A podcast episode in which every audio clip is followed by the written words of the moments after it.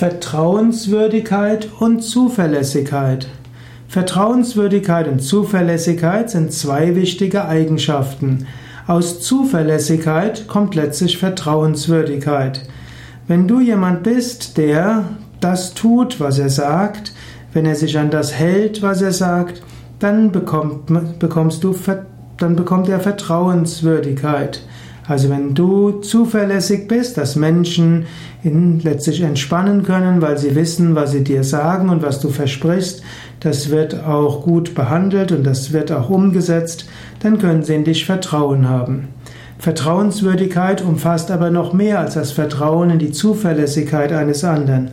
Vertrauenswürdigkeit heißt auch, dass man annimmt, dass der, dem man sein Vertrauen schenkt, auch Geheimnisse für sich behält, dass er weiß, dass das, was man mit ihm besprochen hat, dass das unter vier Augen bleibt und dass man, dass es ein vertrauenswürdiges Verhältnis ist.